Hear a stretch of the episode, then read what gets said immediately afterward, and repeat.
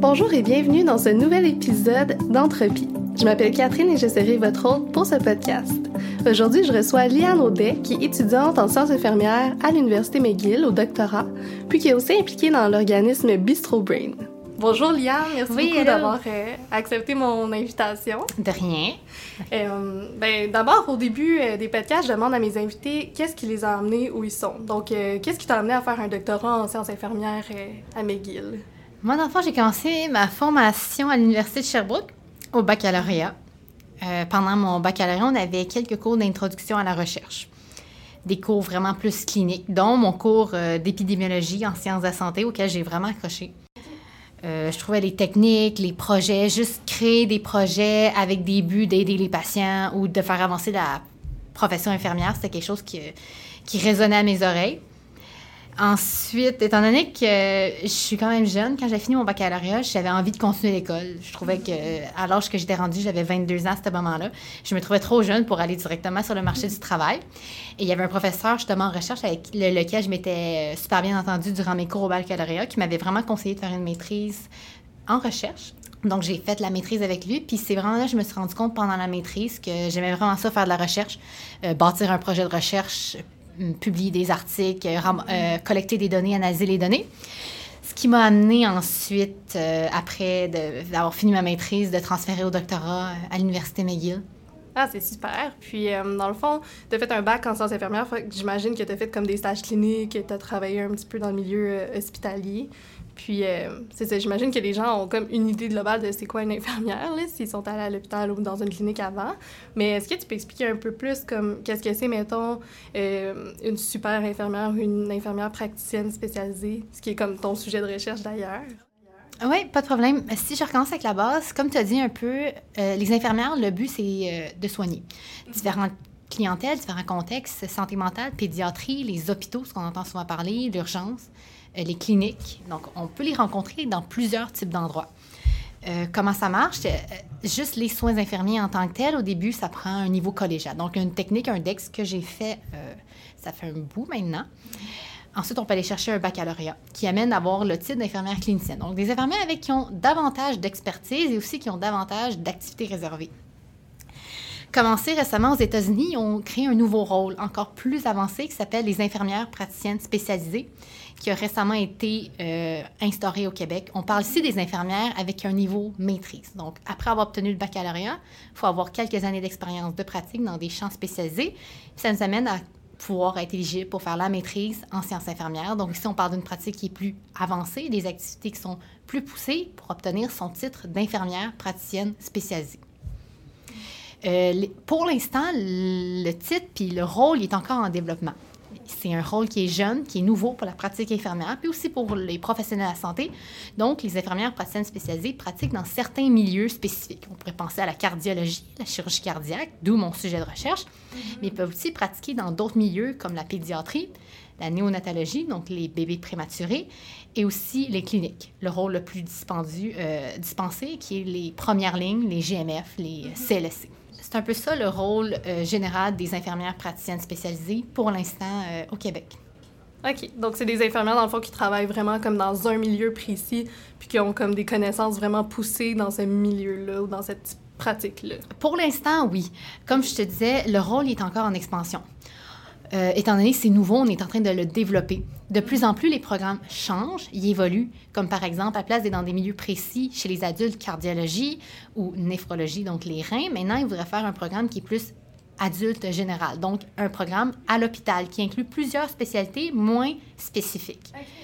Euh, le rôle en tant que tel, pour des notions plus cliniques, qu'est-ce que ça fait? C'est des infirmières qui vont être capables de prescrire, mm-hmm.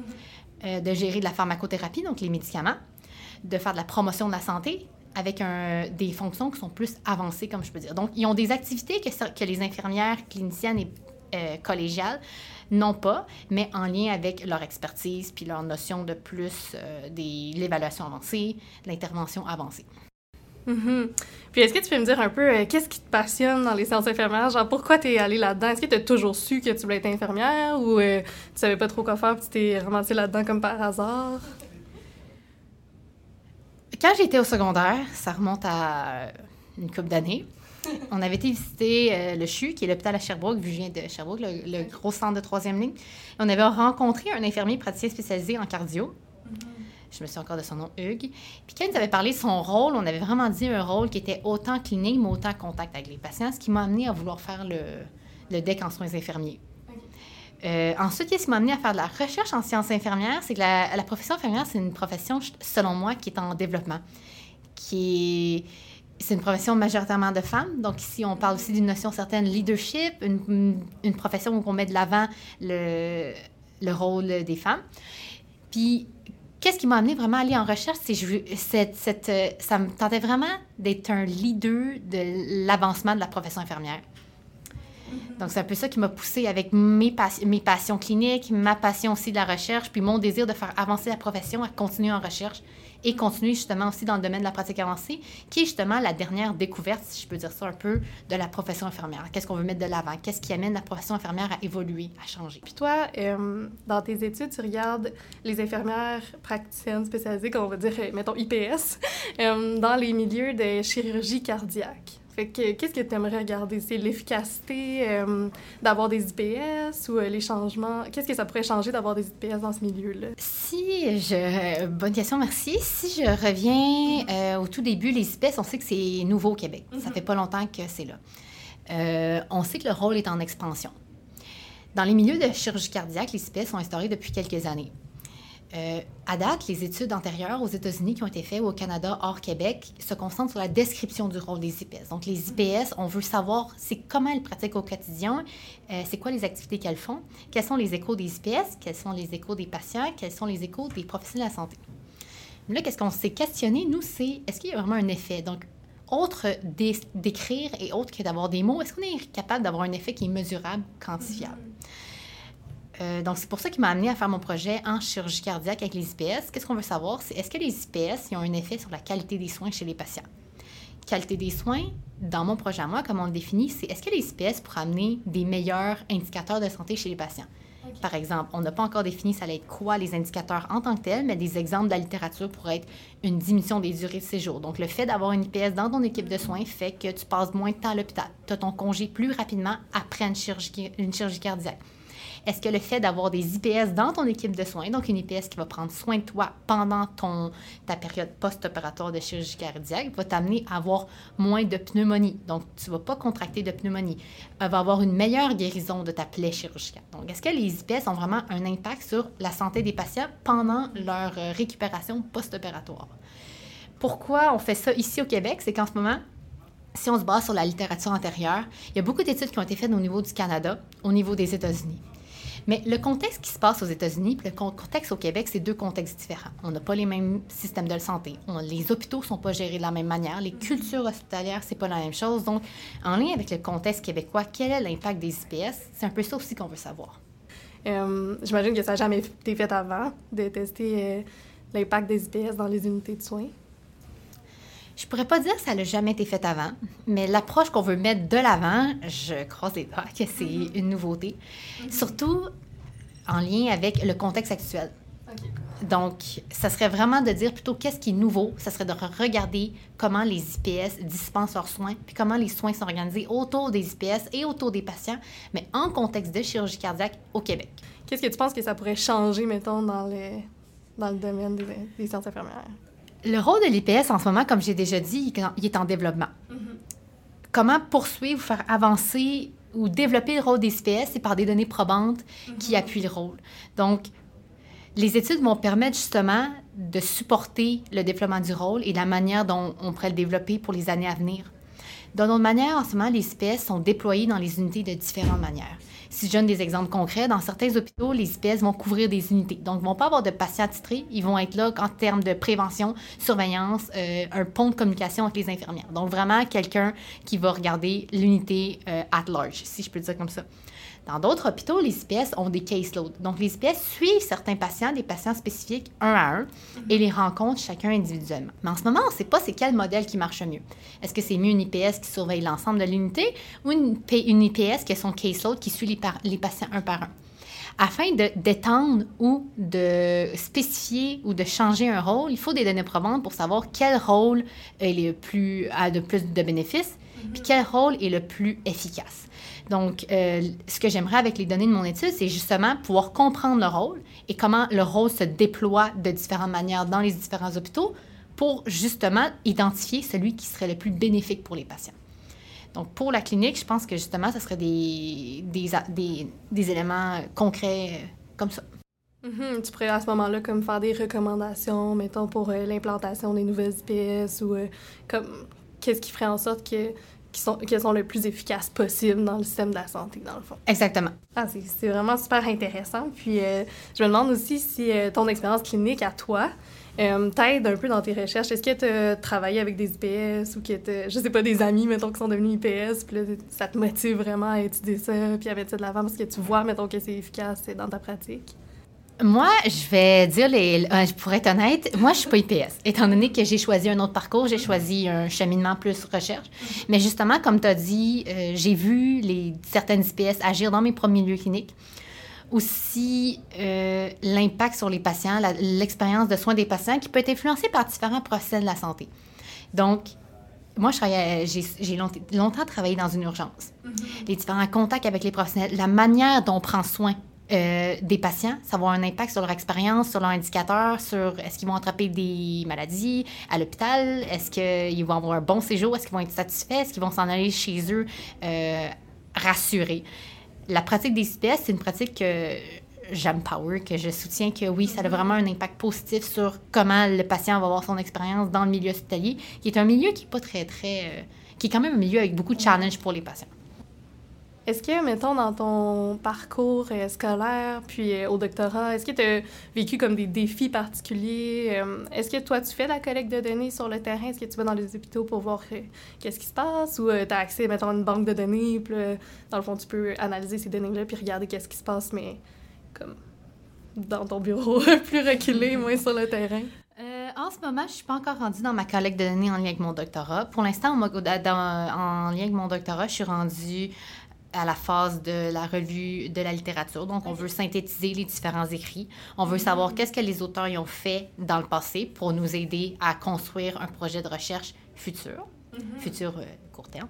mais en lien avec ma maîtrise, qui n'était pas en lien avec les IPS, mais qui était aussi euh, axée sur les infirmières, ça, les infirmières plus terrain, si je peux appeler ça comme ça, on avait utilisé des banques de données administratives.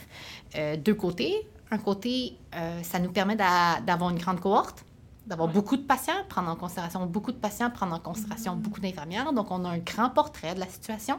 Ben, d'un autre côté, on va, si je peux dire comme ça, on va pas sur le terrain. Mm-hmm. Donc, on pas, on n'est pas à côté des patients, on n'interagit pas avec les infirmières. Donc, pour l'instant, c'est sûr que la, la, méthode des, des, banques de données, je l'ai trouvée très intéressante. Mm-hmm. Aussi, c'est dans mes intérêts, j'aime ça à contrôler ou... Euh, avec les banques de données. Donc, peut-être que je vais reprendre cette avenue-là pour mon doctorat. Mais étant donné que je suis encore en phase d'exploration, je regarde les différentes méthodes et les différentes techniques utilisées par les auteurs. Je ne pourrais pas encore dire comment on va aller collecter les données sur le terrain ou par les banques de données. Mhm. je pense que tu apportes un, un, côté qui est vraiment intéressant, c'est que quand on a accès à des grosses banques de données avec beaucoup de patients puis beaucoup d'infirmières, c'est aussi plus facile de généraliser ce qu'on trouve. Parce que dans le fond, on a une population qui est beaucoup plus grande, donc on peut se dire comme, ben mettons que j'ai regardé, je sais pas moi, 1000 infirmières, ben à ce moment-là, j'ai un portrait qui est vraiment plus généralisable que si par exemple on va en recruter 30. C'est sûr que différentes méthodes vont nous permettre, de d'avoir des avantages puis des inconvénients, mais je pense que c'est vraiment intéressant de, de mentionner qu'effectivement, quand on regarde des grosses banques de données, on peut euh, regarder, euh, trouver des résultats qu'on peut plus généraliser après à, la population générale. Puis, euh, c'est ça, pendant ta maîtrise, est-ce que c'est ce que tu as regardé aussi? Je pense que tu disais que tu regardais plus les infirmières terrain, mais qu'est-ce que tu as fait plus spécifiquement? Ma maîtrise que j'ai terminée euh, il y a maintenant un an. Mm-hmm. Pendant la maîtrise, on regardait l'expérience et la formation des infirmières. Si je fais une mise en contexte, les infirmières, comme j'ai mentionné un peu plus tôt, pour avoir ton titre d'infirmière, ça prend préalablement un diplôme d'études collégiales, donc un DEC. Mm-hmm. Les infirmières peuvent aussi aller se chercher un baccalauréat de deux ans, qui est optionnel. Donc, mm-hmm. il y a certaines infirmières qui ont leur euh, DEC, qui est la formation demandée, mais tu peux aussi aller chercher un baccalauréat qui va t'amener deux ans de plus pour aller chercher des compétences plus avancées. Euh, je pourrais donner par exemple des cours plus avancés de biologie, des cours plus avancés en termes de pharmacothérapie. Cependant, ça, c'est pas obligatoire. Euh, nous, ma maîtrise, qu'est-ce qu'on regardait, c'est est-ce que le fait d'avoir des infirmières avec des baccalauréats dans les milieux de soins amènerait une diminution du risque de mortalité chez les patients? On voulait aussi regarder est-ce que les infirmières avec plus d'expérience, donc l'expérience terrain, l'expérience que les infirmières ont acquis avec les années, est-ce que ça a aussi un lien sur le risque de mortalité chez les patients en milieu de médecine, chirurgie et soins intensifs, donc les unités de soins aigus dans les hôpitaux? OK. Puis est-ce que tu veux nous dire un peu ce que tu as trouvé? Qu'est-ce qu'on a trouvé? Attends, je vais m'en rappeler. Non, c'est une joke. Euh, pour l'instant, nos données, qu'est-ce qu'on suggère? C'est que vraiment des proportions plus élevées d'infirmières bachelières dans les milieux de soins amèneraient une diminution du risque de mortalité. Qu'est-ce que je veux dire par là? C'est qu'ici, on ne regarde pas les infirmières une par une. Chaque infirmière est unique, elle a sa propre personnalité, aussi elle a sa, propre expérience, son propre jugement clinique. Ici, on part plus d'un effet de groupe, donc un ensemble d'infirmières. Qu'est-ce qu'on pense? C'est que s'il y a plus d'infirmières bachelières dans les équipes, donc une équipe qui aurait un plus grand nombre d'infirmières bachelières, ça aurait un effet sur une diminution du risque de mortalité. Pas que les patients vont moins mourir, mais la chance de décéder va être moindre. OK. Puis est-ce que vous avez une idée comme de qu'est-ce qui pourrait expliquer ça? J'imagine que c'est quand même très hypothétique, donc euh, c'est comme des hypothèses, des, des idées qu'on donne qui pourraient expliquer ce lien-là, mais est-ce que vous pensez que c'est parce qu'ils ont plus de connaissances ou euh, qu'est-ce qui pourrait expliquer ça? Il y a plusieurs mécanismes intermédiaires qui peuvent expliquer ou euh, essayer de comprendre ces associations-là. Un qu'on a soulevé, ça serait la surveillance infirmière. La surveillance infirmière, qu'est-ce qu'on parle? C'est tout ce qui est l'évaluation, l'intervention, le jugement clinique de l'infirmière. Je peux donner un exemple concret. Un patient a de la douleur le patient va avoir le faciès rougeant, va avoir le faciès crispé, va se plaindre. La surveillance infirmière, c'est l'infirmière qui reconnaît mm-hmm. les symptômes que le patient dégage. Mm-hmm. Qu'est-ce qu'on suggérait? C'est avec la, formation du baccalauréat, l'infirmière acquérit davantage de connaissances académiques, des connaissances qui sont en théorie plus poussées. Mm-hmm. Comment ça se dégage sur le terrain? C'est que les connaissances que l'infirmière a acquises vont l'amener à avoir une surveillance qui va être plus accrue ou qui va être qui va l'amener à reconnaître plus facilement, plus rapidement certains symptômes qui ainsi pourraient euh, euh, prévenir certains événements indésirables ou certaines complications comme le, décès, la mortalité. Puis finalement, je voulais te demander, en fait, euh, comment toi tu fais pour maintenir un équilibre de vie, même si tu es au doctorat? Est-ce que tu fais du sport? Je sais pas, tu fais de la musique ou une activité? Qu'est-ce que tu fais? Est-ce que tu prends du temps de repos? Ou, Hmm, de... C'est pas été un cheminement facile. C'est des... beaucoup d'essais d'erreurs, puis beaucoup de autogestion, si je peux dire ça comme ça. Mais maintenant, je me mets des limites. Mm-hmm. Comme par exemple, c'est des trucs simples, mais une journée par semaine, je vais le samedi, je vais juste faire aucun devoir. Mm-hmm. Je vais garder une journée réservée pour des activités personnelles. Aussi, comme par exemple, oui, ça c'est vrai. La majorité de mon temps est dédié, c'est vrai, et tu vas comprendre aussi, si, et les autres étudiants en doctorat, à mon propre projet, mon propre mm-hmm. domaine, qui est les sciences infirmières. Mm-hmm. Récemment, je me suis impliquée dans l'organisme BistroBrain, mm-hmm. qui était un organisme de vulgarisation scientifique, mais qui est multidisciplinaire. Cette activité-là, cette implication-là me permet de rester dans des sphères qui m'intéressent, euh, les projets de recherche, le domaine scientifique, mais de changer un peu de mon propre projet, mes, mes propres focus personnels. Donc, ça aussi, c'était un autre exemple concret de, de choses qui me permettaient de maintenir un, un beat de vie euh, balancé. Oui, c'est ça. Moi, non, mais c'est vrai que quand on est au doctorat, on travaille sur un sujet hyper spécifique souvent, qui va être notre thèse. Par exemple, moi, je travaille comme sur les relations parents-enfants, puis sur le développement des comportements externalisés comme l'agressivité, mettons. Sauf que c'est sûr que si je fais ça tous les jours pendant quatre ans, c'est vraiment difficile de garder la motivation. je trouve que tu apportes un point vraiment intéressant de, se permettre aussi d'avoir d'autres intérêts, de faire d'autres choses. Moi, personnellement, je suis aussi impliquée comme dans des projets sur le sommeil, par exemple. Puis avec le podcast, ben, je rencontre plein de monde qui font des trucs vraiment intéressants, mais qui sont pas reliés à ce que moi je connais. Euh, je pense que c'est vraiment... Euh, un aspect pertinent de justement euh, se diversifier aussi, puis se permettre de faire des trucs qui sont différents. Puis je pense que Bistro Brain, c'est le fun aussi parce que tu rencontres des gens. Ben, c'est ça, c'est ça j'allais dire aussi. L'avantage ici de Bistro Brain, c'est en lien avec ma recherche en sciences infirmières. Puis étant donné que les sciences infirmières, c'est un domaine qui est relié aussi, au, euh, aussi qui est structuré dans un milieu plus euh, professionnels de la santé, milieu médical, on reste beaucoup agglutinés avec des gens aussi qui ont les mêmes intérêts. Mm. Donc, mes amis qui sont infirmières, mon réseau en sciences infirmières, en recherche, qu'ensemble, on partage des projets en sciences infirmières. Mm-hmm. Puis, euh, mes autres collègues aussi avec qui j'ai plus d'affinité en lien avec le domaine des sciences de la santé. Mais mm-hmm. l'avantage que je trouvais avec Bistro Brain, vu que c'est multidisciplinaire, il y a des gens qui s'impliquent dans cet organisme-là qui viennent de différents, euh, différents backgrounds. Donc, des gens en psychologie, des gens même en génie mécanique. Donc, ça fait apporter un autre, euh, un autre aspect de mon réseau de contacts, si je peux dire ça comme ça, mm-hmm. pour élargir mes horizons que seulement les sciences de la santé et les sciences infirmières. Donc ça, je trouve ça intéressant. Oui, c'est ça. On a souvent tendance, en fait, à s'affilier avec des gens qui ont comme les mêmes intérêts que nous puis qui pensent un peu comme nous. Fait que des fois aussi, je trouve que ça fait du bien de rencontrer des gens qui ont comme une perspective qui est complètement différente puis qui remet ce qu'on ce qu'on pense comme en question, dans le fond. Mm. Puis, euh, mais si tu es impliqué dans le Bistro Brain, j'imagine que pour toi, c'est important, tu sais, la vulgarisation scientifique puis la transmission des connaissances et tout. Euh, est-ce que c'est une raison qui t'a poussé à t'impliquer avec eux? Qu'est-ce qui m'a attiré premièrement avec Bistro Brain, c'était leur concept qui est de sortir la recherche universitaire des enceintes universitaires. Mm-hmm. Euh, étant donné qu'ils font des activités plus dans les microbrasseries, dans les bars locaux, mm-hmm. le but ultime de Bistro Brain, c'est justement partager la science avec la communauté, ce que je trouvais super intéressant parce que c'est vrai, selon moi, puis c'était ça la vision que moi-même je partageais avec la vision Bistro Brain, c'est que les projets de recherche où on les voit d'habitude, c'est dans les journaux académiques dans les conférences de chercheurs ou aussi dans les universités. Donc, la recherche de chercheurs reste entre les chercheurs. Non, mais vraiment un pont de communication avec la population, je trouvais ça super intéressant parce que ça donne une voix aux chercheurs pour aller chercher les gens dans leur quotidien, puis les gens aussi dans les communautés, mais ça donne aussi une voix à la communauté qui mm. permet à la communauté aussi de se faire entendre sur les, sur les projets de recherche, sur leur opinion sur les projets de recherche, sur leur écho sur des sujets qui peuvent sembler plus académiques, mais qui, dans le fond, les, ont un impact sur eux dans le quotidien. Donc, euh, c'est pour ça que ça m'a attiré vers Bistro Brain. Oui, je pense que récemment, vous avez fait comme un événement sur les changements climatiques, puis un événement aussi sur euh, l'impact des médias sociaux sur euh, le bien-être, entre autres psychologique. Mm-hmm. Mais effectivement, c'est sûr que c'est des choses qui touchent tout le monde. Je pense que tout le monde qui nous écoute ont aussi des réseaux sociaux comme Facebook, Instagram et peuvent constater à quel point ça devient comme une dépendance et peuvent aussi témoigner de ce qu'ils pensent qui est intéressant à étudier.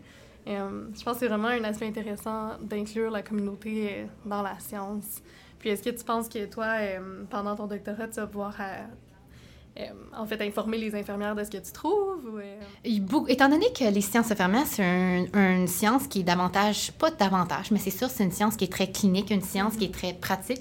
Il y a beaucoup de projets en sciences infirmières que le but ultime, c'est justement l'application des connaissances, le transfert des connaissances vers la pratique infirmière.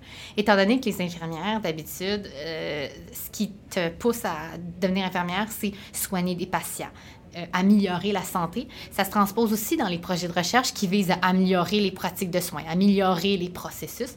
Donc, c'est sûr qu'on a planifié dans mon projet des activités de transfert de connaissances avec les milieux cliniques pour justement que nos données aient des impacts concrets sur les infirmières, les infirmières praticiennes spécialisées et les patients.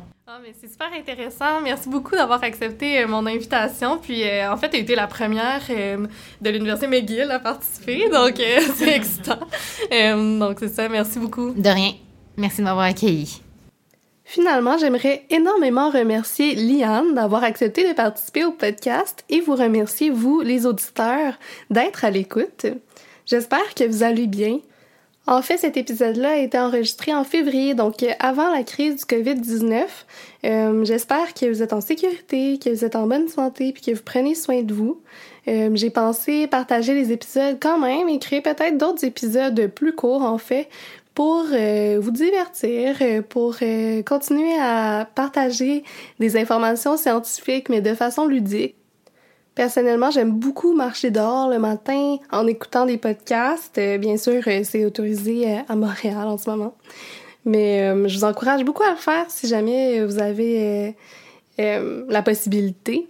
Donc, de prendre une marche le matin. Puis, j'aimerais beaucoup partager d'autres trucs dans mes podcasts qui ont été prouvés scientifiquement comme étant bénéfique pour la santé mentale. Si vous avez aimé le podcast, je vous encourage à nous suivre sur nos pages Facebook et Instagram au à commercial Entrepipod. Comme d'habitude, les références vont être sur mon site web au ccpaquet.com barre oblique entropie. La semaine prochaine, l'épisode va porter sur la méditation et je sais que c'est un, sujet qui intéresse beaucoup d'entre vous. Donc j'ai très hâte de vous le partager. Puis euh, d'ici là, je vous souhaite une excellente semaine. Puis euh, je vous dis à bientôt pour un prochain épisode.